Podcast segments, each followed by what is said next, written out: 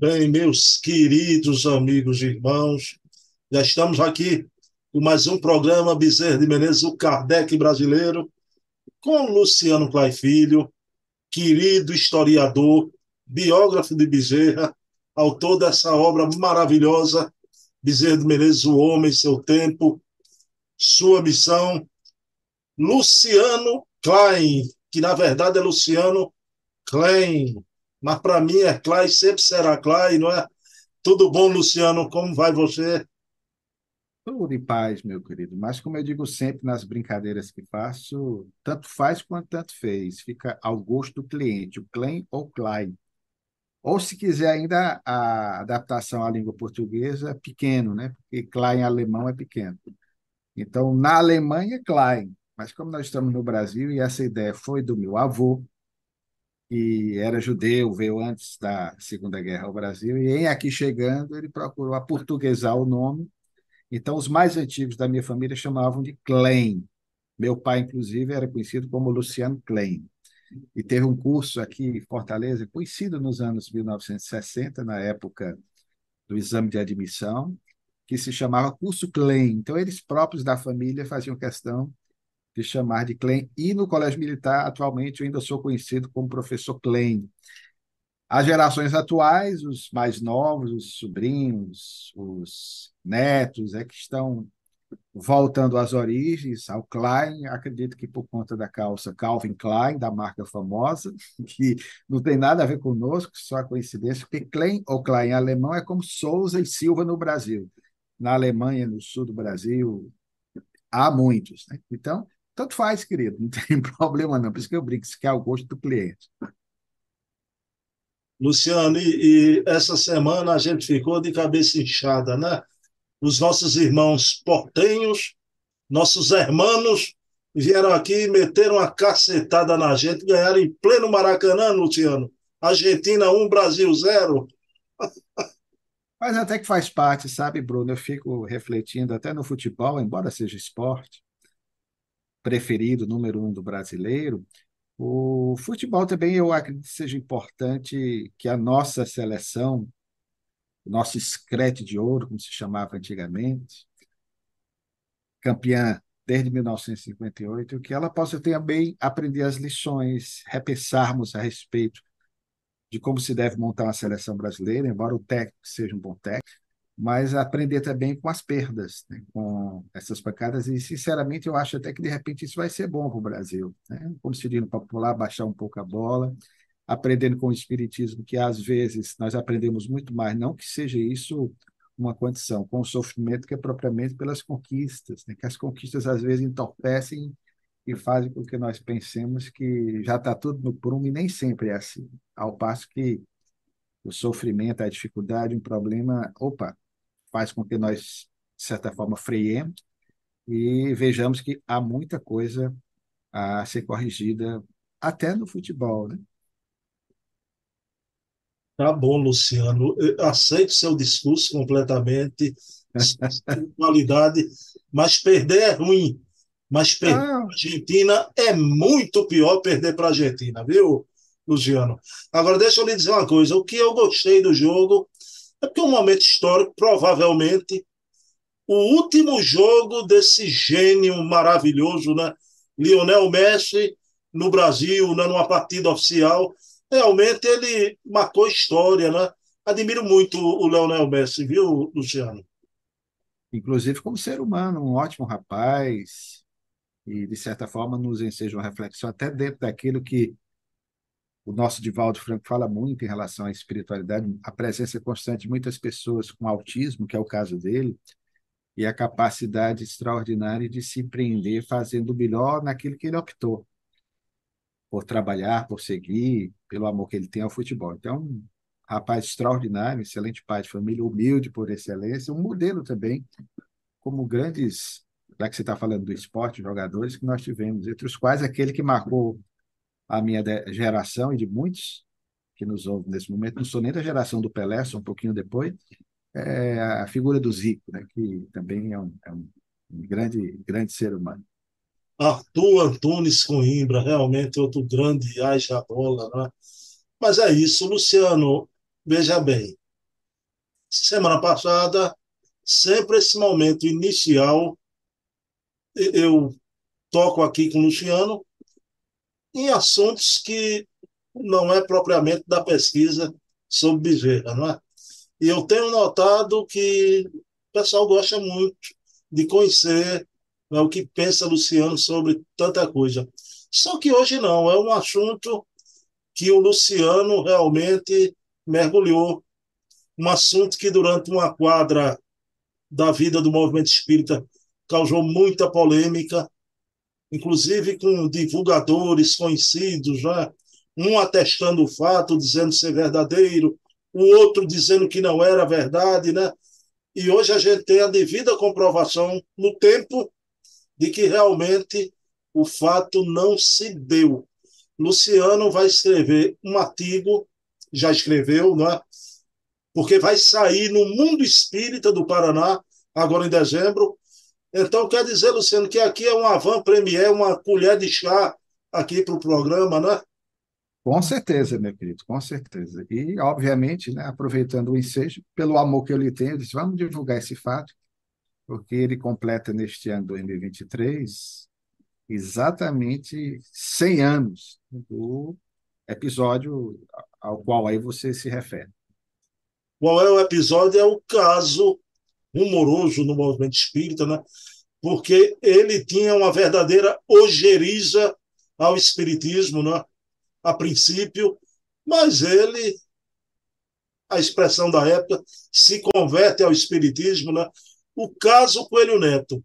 Mas esse caso a polêmica toda é sobre uma comunicação da neta de Coelho Neto, como ela se dá para a mamãe dela, para a filha do Coelho Neto. O Luciano vai explicar aí. Luciano, o grande escritor, biógrafo de Herculano, Jorge Rizini, aborda esse caso aqui nessa obra extraordinária, Escritores e Fantasmas, né? Os maiores escritores do Brasil e de outros países que aceitaram a fenomenologia espírita, não é? E dentre esses ele coloca um capítulo especial sobre Coelho Neto, né? Luciano, por que tanta polêmica e qual foi o, o caminho traçado para você hoje, de uma vez por todas, sanar essa problemática? Caso resolvido, Luciano Klein. Meu querido Finalmente, depois de anos de buscas, nós precisávamos da necessária fundamentação histórica, documental, para, depois de 100 anos do ocorrido, porque tudo isso vai se dar a partir da publicação de um artigo no Jornal do Brasil de 1923, sobre o qual, na sequência, vamos melhor comentar, o movimento espírita aceitou como uma verdade tácita o fato do Coelho Neto ter feito uma narrativa no referido jornal e ali ter contado que conseguiu testemunhar, através de uma extensão telefônica da época, uma conversa entre a sua filha Júlia e a netinha desencarnada de nome Esther. E a partir daí é que ele teria, de certa forma, aderido ao Espiritismo. Então, nós começamos já há algum tempo a fazer um estudo a respeito desse episódio, sobretudo porque em 2003 tínhamos a intenção, querido, praticamente é, 21 anos completados neste, neste ano que vem, vai ser, vamos ser 21 anos, a ideia era lançar o livro em 2024, portanto, há 20 anos, do início desse trabalho, nós iniciamos um trabalho em parceria com o saudoso amigo Eduardo Carvalho Monteiro. Para mim, um dos maiores pesquisadores do Espiritismo no Brasil. E, na época, nós conversávamos com o Eduardo semanalmente, através do telefone. Para mim, era sempre um gasto imenso essas ligações interurbanas, porque na época não havia as facilidades de falarmos ao telefone, hoje pelo celular, sem tantos gastos assim, até gratuitamente. Então, nós conversávamos com o Eduardo, a quem muito devo no campo da pesquisa, foi ele que abriu espaço nas editoras de São Paulo, de Rio de Janeiro, para a publicação de alguns trabalhos nossos. Foi ele quem fez, ao lado de Lamartine Pariano Júnior, o primeiro prefácio do nosso livro biográfico, lançado ainda em 1999, sobre o Viana de Carvalho.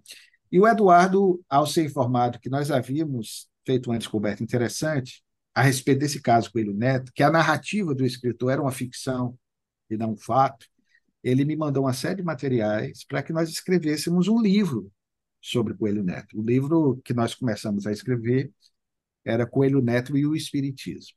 Infelizmente, o Eduardo se foi dois anos após o início dessa pesquisa, abruptamente. Aliás, depois de uma vinda ao Nordeste, ele veio a convite da Federação Espírita do Rio Grande do Norte, e de retorno a São Paulo, ele contrai uma enfermidade em decorrência da sua elevada diabetes e vem a desencarnar pouco tempo após. Então, nós engavetamos o livro. Mas, coincidentemente, Bruno, nós não havíamos nos apercebido de que, neste ano, o fato em si narrado, hoje aceito pelo movimento espírita, eu vou explicar uma vez mais, para que as pessoas busquem e entendam isso, e essa busca pode ser feita rapidamente, superficialmente na internet. É só colocar o caso Coelho Neto, Coelho Neto e Espiritismo. Você colocar aí, vai aparecer a transcrição do Jornal do Brasil e a narrativa do fato dado como verdadeiro.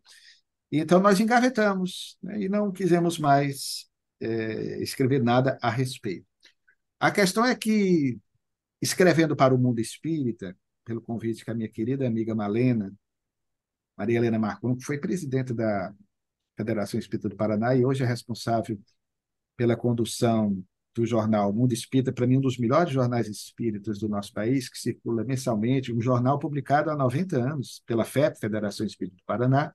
A Malena nos convidou e nós temos uma coluna fixa intitulada Respingos Históricos. Então, desta feita, diante da importância do fato, a Malena gentilmente ampliou, inclusive, o espaço do jornal para que nós divulgássemos o resultado dessa nossa busca, dessa nossa pesquisa, muito bem fundamentada, para mostrar ao movimento espírita, coincidentemente, depois do fato ter ocorrido um século, porque ele ocorreu, esse fato começou a ser divulgado, como dissemos, no Jornal do Brasil, no dia 7 de junho de 1923. Coelho Neto o publica, né, a narrativa na primeira pessoa, a narrativa envolvente, numa coluna em que ele já passava naquele decênio, Bruno, portanto, há 100 anos, a fazer narrativas do sobrenatural. O Coelho Neto, embora averso de princípio às ideias espíritas, já no final do século XIX, ele vai se bandeando, até porque ele, ele percebia que isso dava, de certa forma, é, usando a expressão que já nem existe mais o Ibope, né, mas dava Ibope na época, se falar do mundo invisível. Então, desses fatos de aparições, de, de, de visagens, como se dizia aqui no Nordeste. Então, gente já começa a escrever. Infelizmente, hoje em dia, poucas pessoas sabem quem é Coelho Neto. Né? Maximilian Coelho Neto, um escritor conterrâneo nosso aqui do Nordeste, nascido no Maranhão, e é uma figura de projeção nacional e até internacional, até pelo menos a década de 1930, quando ele vem a desencarnar. Era, aliás, veja só que coisa interessante, muito amigo do Humberto de Campos, Humberto de Campos Veras, eram compadres, e o de Campos encarna no mês, em 34, e no mês seguinte, aliás, o Coelho Neto desencarna, o de Campos desencarna no mês seguinte, né? um foi atrás do outro.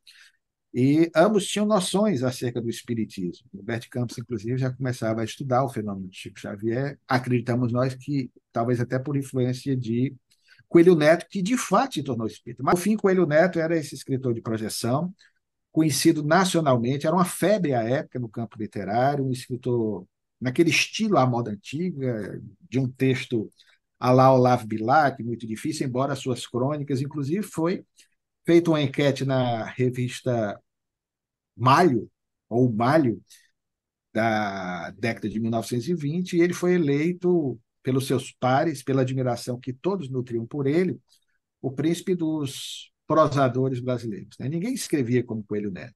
Então, se você pegar jornais antigos, informes antigos, Coelho Neto era o nome da vez.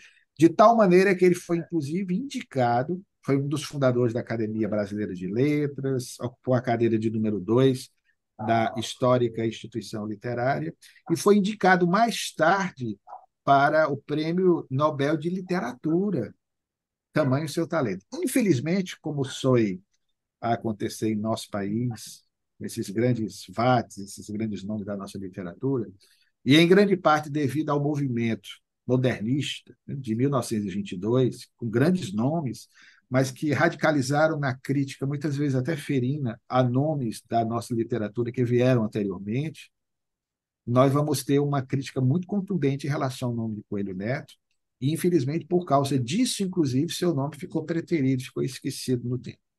Luciano, só, só uma pergunta, não é? Pois não.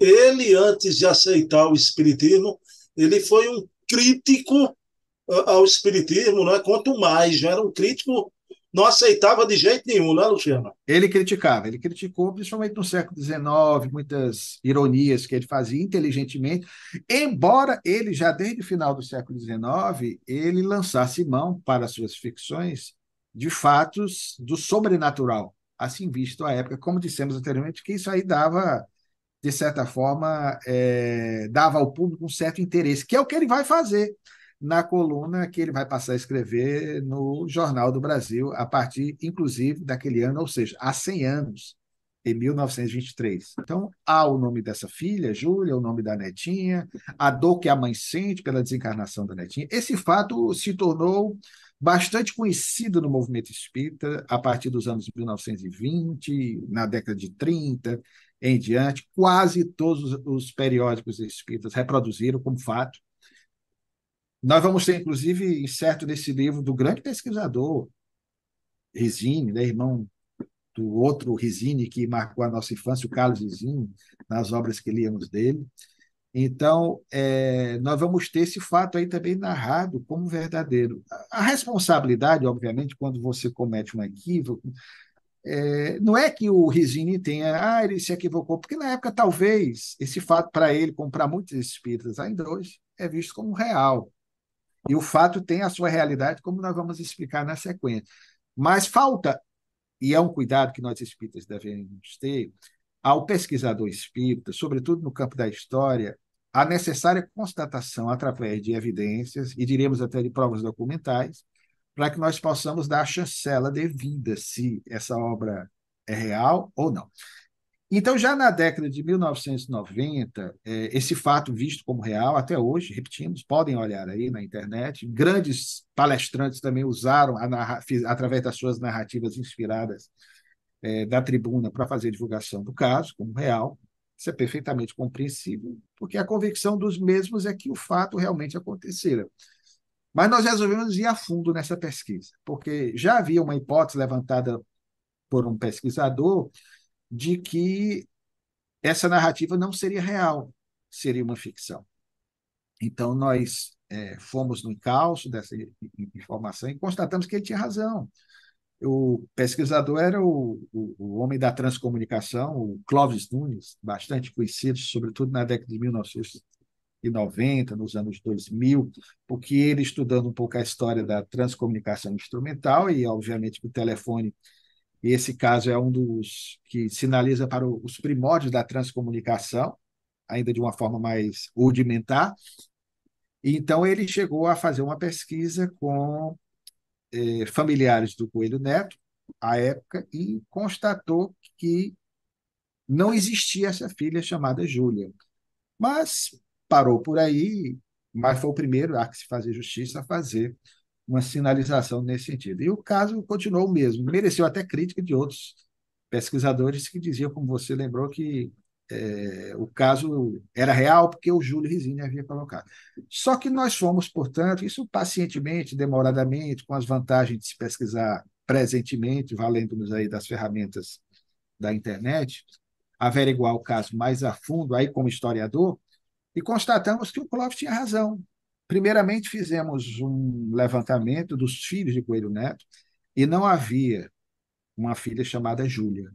Inclusive, erradamente, se alguém for pesquisar, há uma pessoa que veja como é que são as precipitações e por causa disso nós cometemos erros e erros até históricos graves.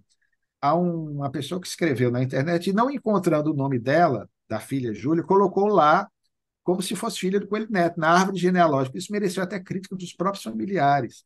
Então tá lá, Júlia, aí o caso da transcomunicação. A pessoa coloca e a pessoa que, oh, mas está aqui. Não, não, não existe a filha Júlia, nunca existiu, nem essa netinha. E aí, o que dizer a respeito disso? Aí nós fomos investigar, pegamos a origem, que está no Jornal do Brasil. Foi um período em que o Coelho Neto começou a escrever, Bruno, uma série de, de, de artigos de temas interessantes nessa linha do sobrenatural. E aí ele escreveu Conversão, que é o título dessa história que muitos trouxeram como tendo sido algo relacionado a ele, ocorrido com ele, porque a narrativa é feita na primeira pessoa. Então, o primeiro sinal foi dado por esse pesquisador, Clóvis Nunes, e nós vimos que realmente ele não tinha uma filha chamada Júlia, constatamos isso. Mas não tinha como dizer mais nada, como provar mais absolutamente nada. Ficava o dito pelo não dito. Não, ele pode ter ficcionado o nome da filha, foi quando nós encontramos esse fato narrado incerto num livro publicado pelo Coelho Neto, intitulado Contos da Vida e da Morte, lançado quatro anos após ele ter divulgado no Jornal do Brasil esse episódio. Então, na verdade, é, opa, já é uma outra pista, é um conto. Está num livro de ficção, e era um livro de contos ficcionais, lançado em 1927, intitulado, portanto, Contos da Vida e da Morte. Uma obra fantástica de Coelho Neto, onde ele narra vários casos tidos como sobrenaturais. E está lá, tal qual foi publicado.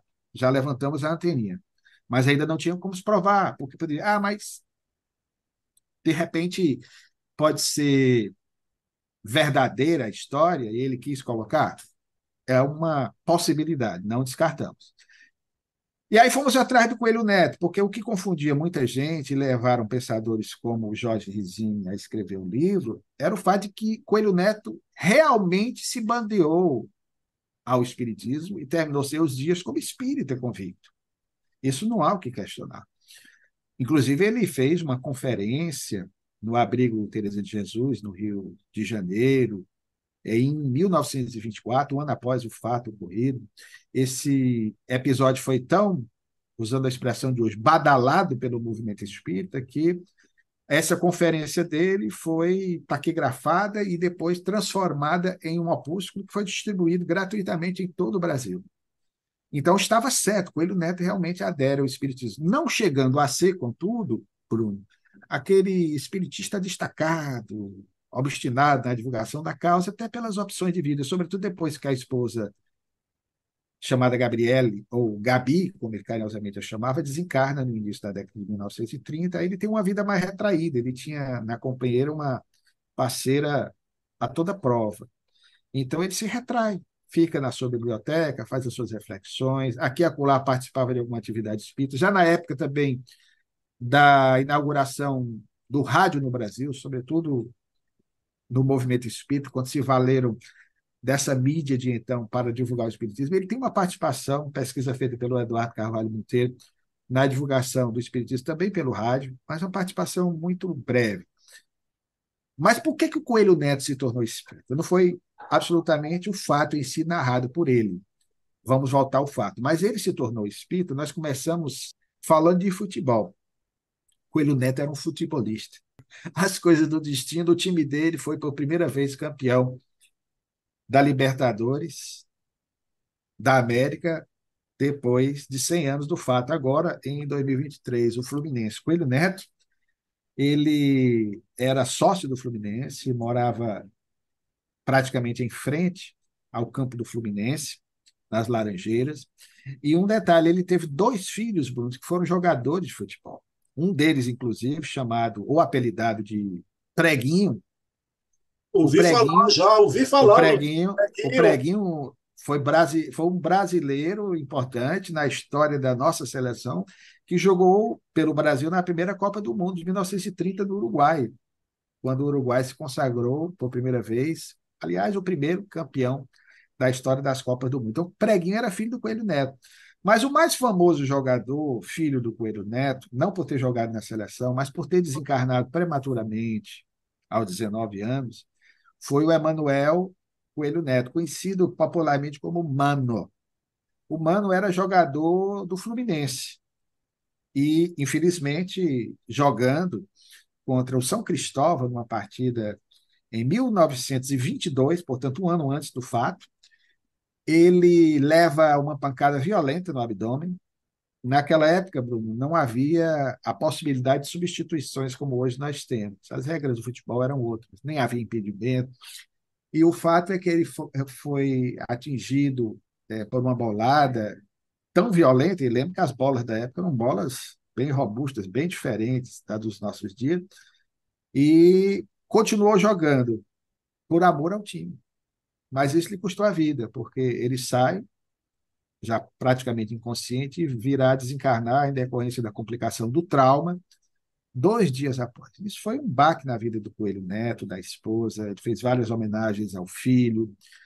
E o mais interessante é que ele escreverá um livro também sobre o filho. Então, cremos nós, embora não tenhamos provas ainda para constatar, que foi por causa da desencarnação do filho humano, um fato real, portanto, que ele se bandeia ao Espiritismo. Posteriormente, nós encontramos alguns artigos dele, e ele usava muito a expressão rodando a cidadela, ou rondando a cidadela, tanto uma quanto a outra.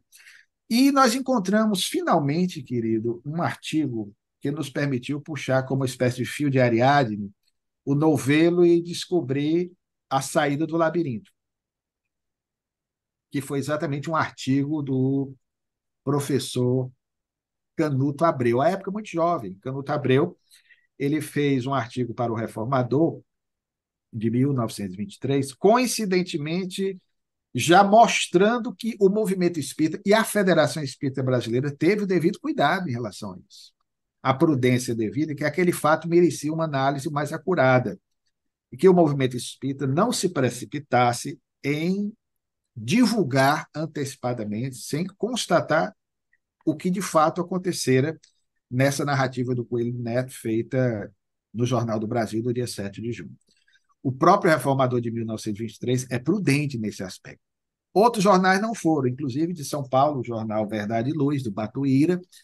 Ele já de imediato, à época, Pedro Lameira era dirigente, redator, grande amigo de Viana de Carvalho, grande espírita, mas a empolgação, muita gente imagina. Tem um, um nome de peso hoje nacionalmente, como foi Bezerra de Menezes na época, só que Bezerra realmente aderiu ao Espiritismo.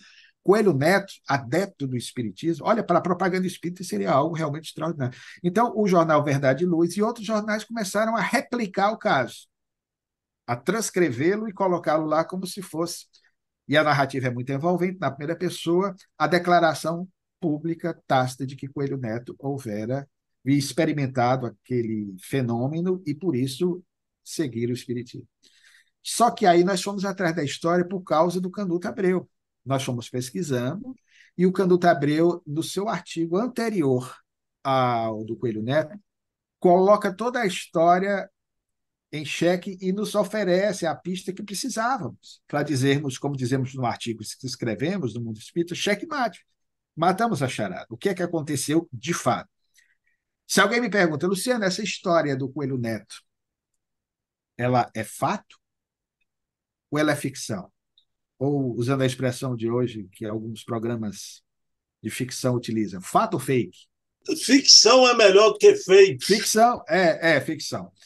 Então, querido, é, diante dessa situação, nós fizemos uma pergunta, e isso está no jornalzinho Mundo Espírita. Essa história é fato ou ficção? Se pudéssemos responder como respondemos no artigo, diríamos: é ficção e é fato. E aí explicamos.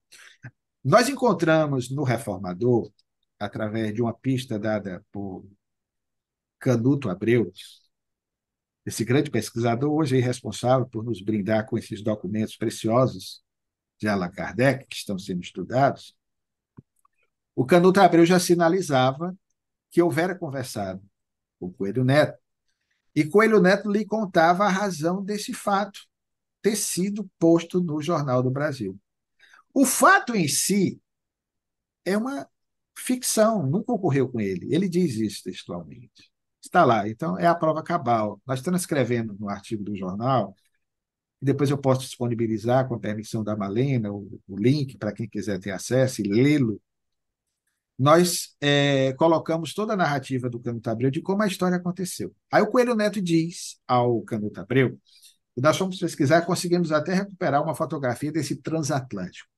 Em março de 1923, portanto, dois meses praticamente antes da história ter sido publicada, o Coelho Neto recebeu um convite do Fluminense para acompanhá-lo em uma viagem, na época se chamava ao norte do Brasil. Ele veio ao Nordeste, a Salvador, onde o Fluminense iria ter um jogo na capital da Bahia, em Salvador, com o time local, que hoje me parece já não existe mais. Então, o Fluminense, mesmo depois da desencarnação de Mano, ocorrida no ano anterior, o Coelho Neto ainda era muito querido e era espécie, era uma espécie de representante do time, né? popularmente, seu nome aí era divulgado, e ele vinha, e foi uma forma muito bela que o time encontrou de, de certa forma, acolhê-lo e a sua esposa, bem como a família, levava-o. Então ele foi num transatlântico na época, né? porque era esse o transporte, e aí ele diz ao Canuto Abreu que foi nesse transatlântico chamado Andes, que ele ouviu pela primeira vez essa história, que teria realmente ocorrido, mas não com ele. Ocorreu com a família respeitável que estava naquele naquele, eu ia dizendo voo, ó, se tivesse no avião de hoje, né? que estava naquele navio com ele naquele instante e talvez sabendo da dor do Coelho Neto, tentando acalentá-lo, essa família, cujo nome ele não diz, mas possivelmente baiana, relata o episódio e aí Portanto, ele, em cima disso, ficciona. Colocou a história como ela realmente aconteceu, como se tivesse passado com ele dois meses depois. Aí ele começa a narrativa que nós conhecemos. Mas está lá. Aí nós transcrevemos, inclusive, o documento que não tem mais como duvidar disso. Então, ele mesmo claramente relatou ao Canduto Abreu esse está documentado, que o fato ocorreu. E aí nós fomos pesquisar sobre o transatlântico, se realmente existia esse transatlântico. Ele fala no navio Andes, e encontramos o navio Andes, encontramos o nome dele, Coelho Neto, num jornal da época, no mês de março, indo realmente para Salvador. E aí fechou a questão. Repetimos, o fato realmente aconteceu. E já havia fenômenos dessa natureza investigado, estudado por outros pesquisadores, em que os espíritos utilizavam desse evento extraordinário de Alexander Graham Bell, e hoje ainda utilizamos, embora hoje o telefone ou smartphone, o que menos se usa é o celular, né? Hoje serve para tudo, é cinema, é televisão, é gravador, é máquina fotográfica. E, portanto, querido, nós vamos ter aí essa história devidamente elucidada. Foi o que nós conseguimos montar. Luciano, então, caso resolvido, né? Não, não há como mais é, questionar e dizer outra hipótese. Repetimos, o fato é real, mas não aconteceu com o Coelho Neto. Ele ficcionou, ele criou uma história em cima do episódio e, infelizmente, na época, o movimento espírita, e ainda hoje, replica como se tivesse acontecido com ele. Luciano, a tua cachorrinha está por aí, estou escutando ela. São duas, rapaz. De vez em quando elas aqui, quando eu moro em casa antiga, casa grande, aparece algum gatinho no telhado, qualquer barulho elas latem. Luciano, eu conheci o fato da obra do Rizini, né? Escritores e Fantasma, indica uma obra formidável. Agora, Luciano, claro que o que chama a atenção sempre são as coisas da polêmica, né? Como você citou, citei Rizini, você citou o Clóvis. Na época, hoje está comprovado, o Clóvis estava com faro certo, né? O Clóvis foi refutado pelo escritor Wilson Garcia, escreveu à época artigos, já tudo, e sempre levantou essa questão da polêmica. Agora, isso faz muitos anos atrás, né? e hoje. Década de, década de 90, se não me falha a memória. Muitos anos, e hoje, né, graças a, a, a teu trabalho aí, caso solucionado. Agora, é aquela história. O que importa é que a imortalidade foi atestada, não é? O fato aconteceu com outra família. Agora, o Coelho Neto se tornou espírita, não precisa, né? Dessa ficção não havia filha Júlia, não aconteceu com parentes do Coelho Neto, né?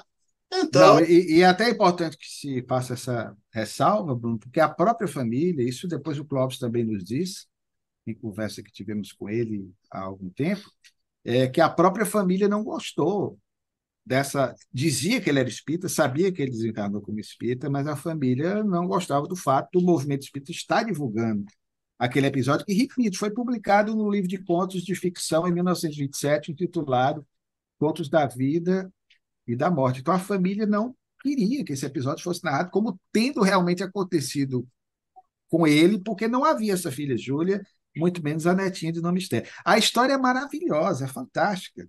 Eu mesmo também já a utilizei em palestras algum tempo atrás, gosto muito de pegar a história e fazer a narrativa, mas é, é, hoje não faço mais. Né? Às vezes a verdade e a ficção estão muito perto, né? A frase de Leão Denis, a alma dorme na pedra, sonha na planta, acorda no perto do homem.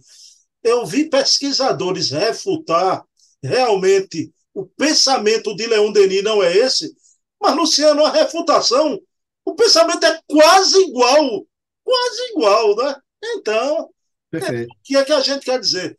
Não há responsabilização nem inculpar alguém porque levou por esse lado ou por outro, né? mas é sempre bom, como dizia seu René, Renezinho, René Descartes, né? o maior conceito de verdade são os fatos, que contra fatos não há argumentos. Né? Então... E nunca deve ser descartado, né? O Descartes.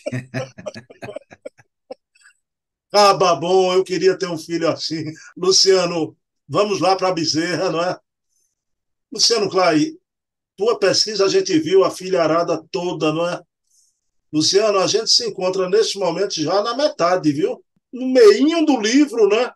Olha lá quantos anos, três anos de, de programa, né? Luciano, o grande jornalista do jornal Globo, Clementino de Alencar, né? Então, visitou Chico Xavier, admirador da, da fenomenologia da mediunidade do, do Chico, e ele conseguiu entrevistar o Chico. Claro que ele fez perguntas meticulosas, é impressionante, né? Que quem vai responder aquelas perguntas é o doutor Bezerra de Menezes, só que de uma forma peculiar. Eu fico perguntando por que o doutor Bezerra né, fez assim o, o Chico atestou que era o doutor Bezerra, mas ele assinou como Max, tal qual ele escrevia aqui nos seus estudos filosóficos já. Então, Luciano, como é que foi isso? E eram perguntas que não eram só de cunho religioso, né? Eram perguntas que abrangiam todo o campo da vida humana, não é, Luciano? Perfeito, Bruno. Deixando o coelho faltamos ao Bezerra.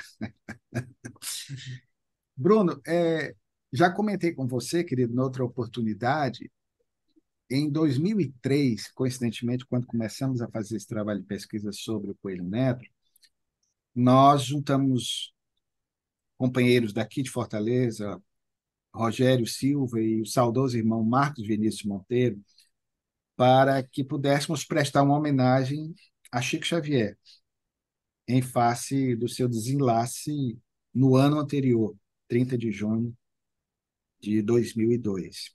E, na época, nós havíamos, como pesquisador, encontrado nas páginas do jornal O Povo, daqui de Fortaleza, uma série de reportagens publicadas a partir de maio junho de 1935 no jornal o Globo, do Rio de Janeiro. Já à época dirigido pelo jornalista Roberto Marinho, que depois fundaria a Rede Globo de televisão.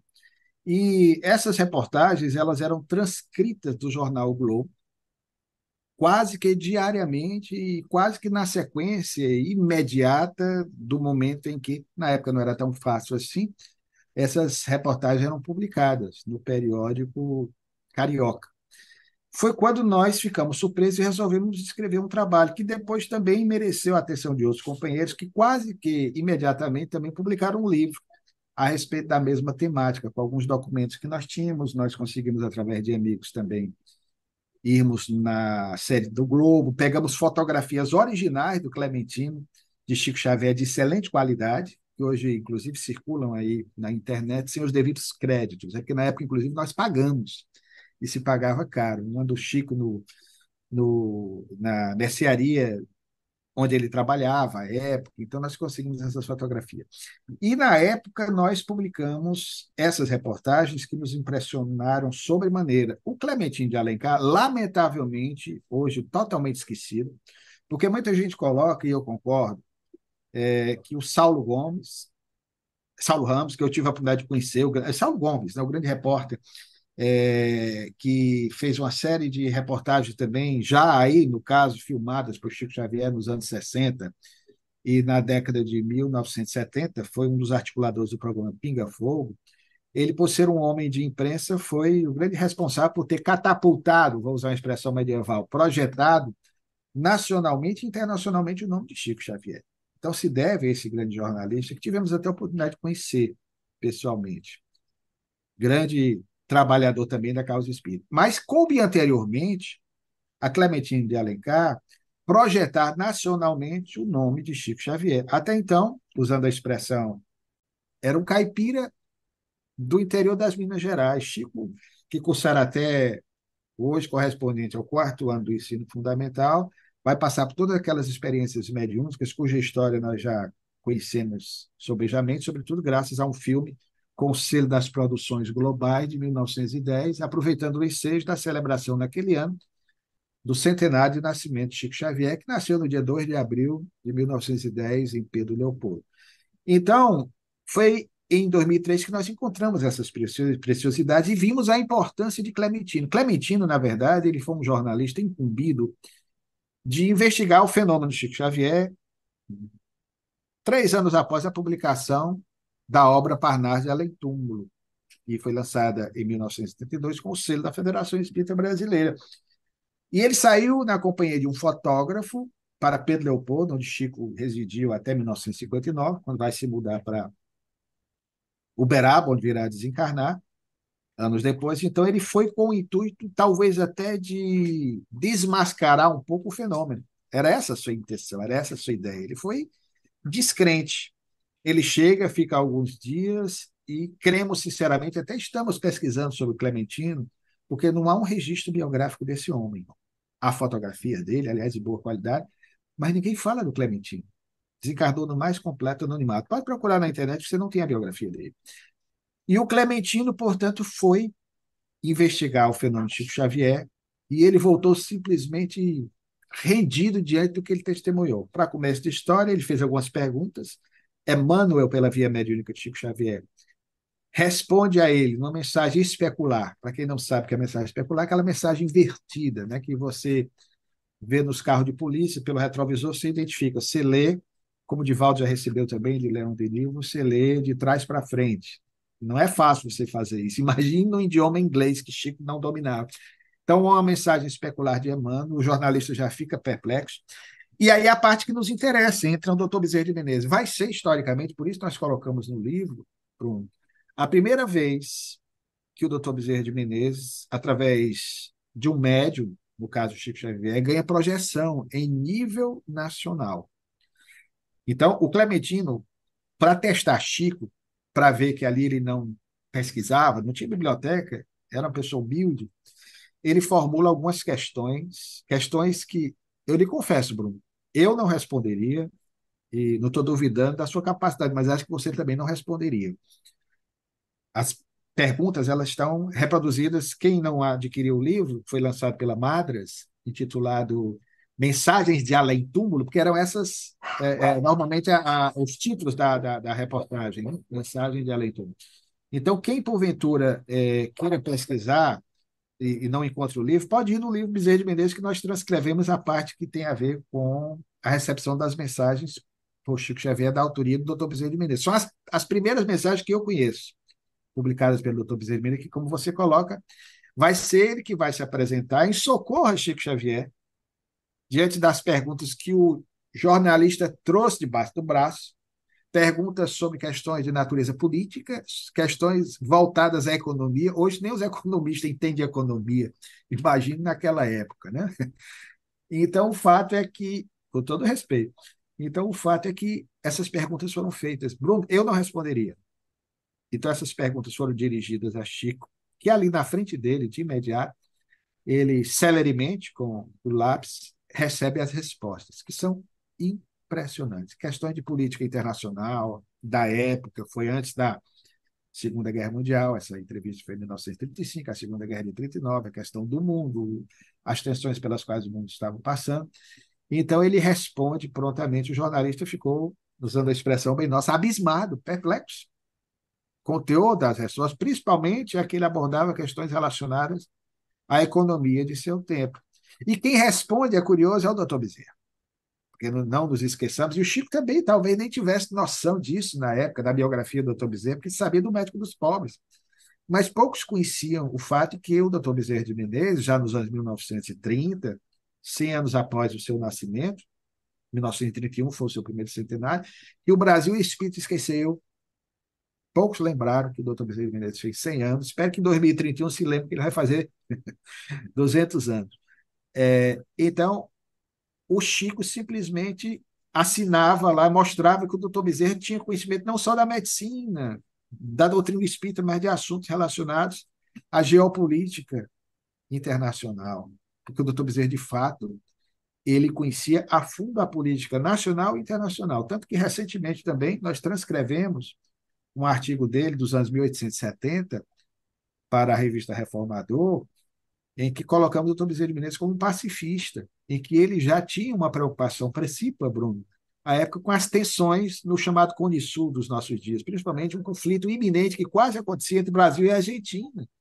Ou seja, esse ressentimento que o futebol, infelizmente, acabou, de certa forma, também aumentando mais a nossa rivalidade, o doutor Bezerra de Menezes tenta mostrar que os argentinos, que os uruguaios, são nossos irmãos. Né? Então, ele entra como pacifista, ele tinha uma noção profunda daquilo. Então, ele vai é, ao encontro de Chico Xavier e é ele quem responde as perguntas. Clementino fica rendido. É como aquela imagem de Tomé diante de Jesus, né? que é necessário apalpar ali as feridas para constatar que diante dele estava o Senhor ressurrecto e vivo. Luciano, eu queria te, te fazer uma pergunta, né? uma coisa puxa a outra, e veja como tudo se monta direitinho. Né? Luciano, tua pesquisa, eu tenho a obra do Clementino de Alencar, né? inclusive com fotografias, né? ele com Chico, né? em 1935. Luciano, as perguntas sobre economia, como você disse, é uma coisa do outro mundo. As respostas de doutor Bezerra, mas o que é que eu te quero perguntar? Bezerra aqui fala sobre política, biologia, economia.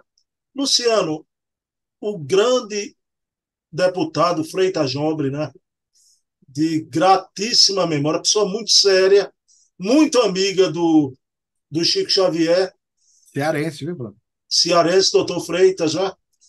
do velho MDB, né? Então, São Paulo. Né? O Freitas Nobre conta que na época do arbítrio recebia mensagens particulares sobre a situação do país do doutor Bezerra de Menezes pela psicografia de Chico Xavier. Luciano, me permita, eu sou um, um ser humano imperfeito. Eu, na época, jovem, eu ficava, doutor Bezerra, respondendo questões políticas. Já.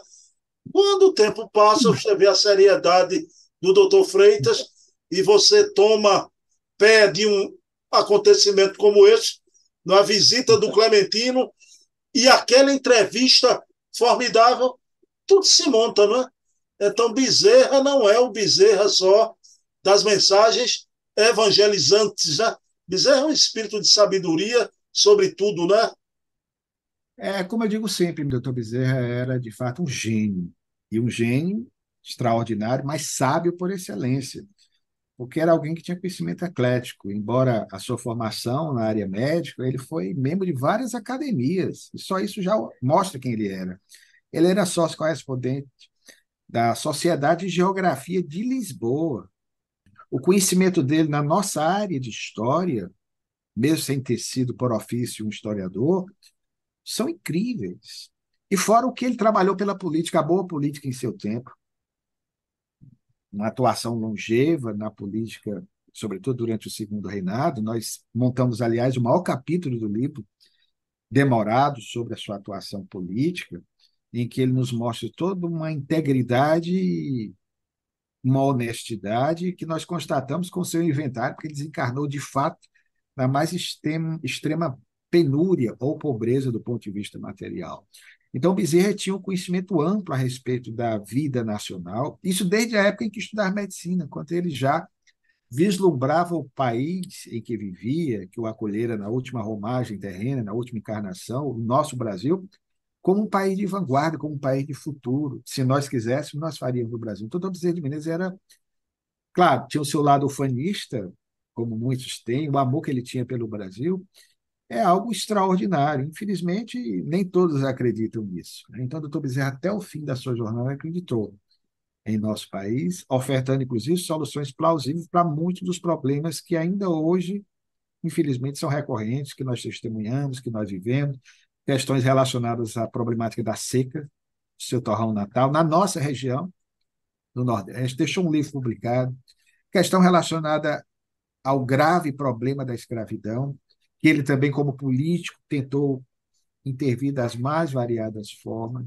a melhoria sempre de condições de vida das pessoas, sejam as pessoas que trabalhavam como empregada doméstica naquela época, o salário dos professores, foi um defensor e um admirador profundo de uma instituição que, entre as militares, é aquela pela qual tem o maior carinho e admiração. Todos nós brincávamos, quando crianças, com o capacete do Corpo de Bombeiros. Doutor Bezerra admirava profundamente essa instituição e tentou também valorizá-la. Enfim, se nós formos elencar, vamos ter espaço para isso no futuro, vamos trabalhar essa temática, mas realmente era uma figura com conhecimentos amplos nessa área. Então, não me surpreenderia. O que Chico vem é, na verdade, confirmar a imortalidade da alma, porque se alguém duvidar daquelas respostas, só lembrando, alguém poderia, ah, mas o Chico bolou essas respostas. Hoje, nós temos a internet, aí eu duvidaria. Alguns médios de hoje podem pegar Ctrl-C, Ctrl-V. Daquela época, Chico fez essas reuniões no local tosco, na frente de várias pessoas, com luz bruxuleante de lamparina, que não tinha nem biblioteca na casa dele para poder pesquisar. Ainda mais assunto de economia, assunto de política. Então, no bate-pronto ali, uma pergunta e uma resposta, na frente de todos. Repito, eu, como professor de história, há mais de três décadas, não responderia o que ele respondeu sobre a política internacional. Luciano Klein, estamos encerrando, né? Acabou por hoje, né? Tudo que é bom acaba, né, Luciano? Então, faz a prece, Luciano, pode ser. Claro, meu querido. Nossa conversa sempre rende, né, meu irmão? Mas agradecido, Jesus, pela oportunidade de, uma vez mais, na noite de hoje, termos falado a respeito do Dr. Bezerra de Menezes, da história desse grande homem da literatura brasileira, infelizmente esquecido nos nossos dias, Henrique Maximiliano Coelho Neto, nosso escritor maranhense, que se tornou espírita. E temos falado também de Chico Xavier, a sua intermediação nas mensagens do Dr. Bezerra de Menezes. Nós passamos uma vez mais, Senhor, a te agradecer pela certeza que nutrimos na nossa indestrutibilidade, na imortalidade da alma. Permite, por fim, Senhor, que na finalização das nossas atividades de hoje, cada um dos irmãos sintonizados a este encontro possa, como de costume em nossas reuniões dominicais, receber os benefícios que o encontro dessa natureza propicia a cada um de nós. Invade os nossos lares, com a tua presença terna e amorosa, se conosco hoje sempre. Que assim seja. Bem, meus queridos amigos e irmãos, próximo domingo, eu e Luciano aqui para mais um Bezerra de Menezes, o Kardec brasileiro. Minha mãe, que está no plano espiritual, te amo, não te esqueço. Ora por teu filho, minha mãe. Luciano Clay, esse programa sobre Coelho Neto vai causar, viu? Parece que eu estou vendo meus amigos pesquisadores obsessores vão comentar aqui, depois eu lhe conto, tanto quanto eu sou obsessor deles, viu, Luciano, viu? Então, Amigão, da semana que vem. Um beijo, querido.